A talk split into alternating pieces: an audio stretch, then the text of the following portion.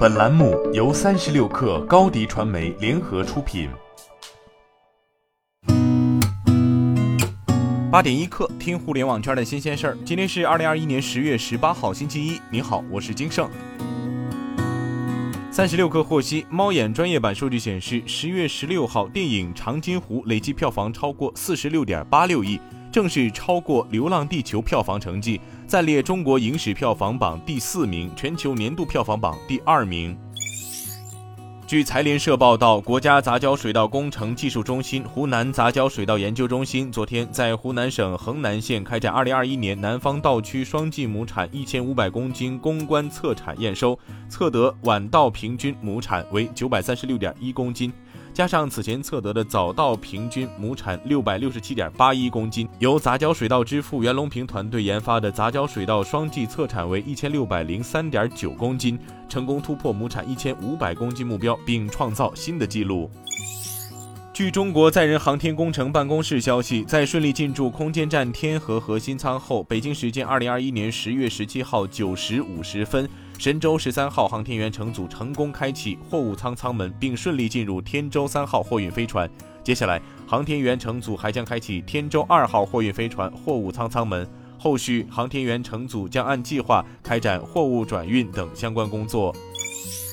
据财联社报道，人民网评论称，近年来，随着中国国民财富的不断增长，不少境内投资者开始参与境外美股和港股的投资。在此背景下，提供全球主要市场股票交易服务的跨境互联网券商也迎来了迅速发展。但是，即将在十一月一号实行的个人信息保护法将给跨境互联网券商行业带来重大的合规挑战。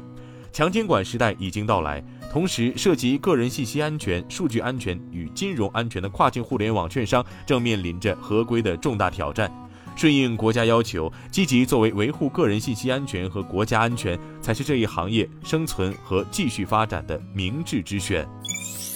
据科创板日报十六号讯，百度董事长兼 CEO 李彦宏表示，一个智能交通系统应该能够有效地解决拥堵问题。现在大城市常见的限购限行政策有望在五至十年内取消。同时，他表示，通过测算以车路协同为基础的智能交通，将能够提升百分之十五至百分之三十的通行效率。五年之内，中国一线城市将不再需要限购和限行。十年之内，靠交通效率提升，拥堵问题就可基本解决。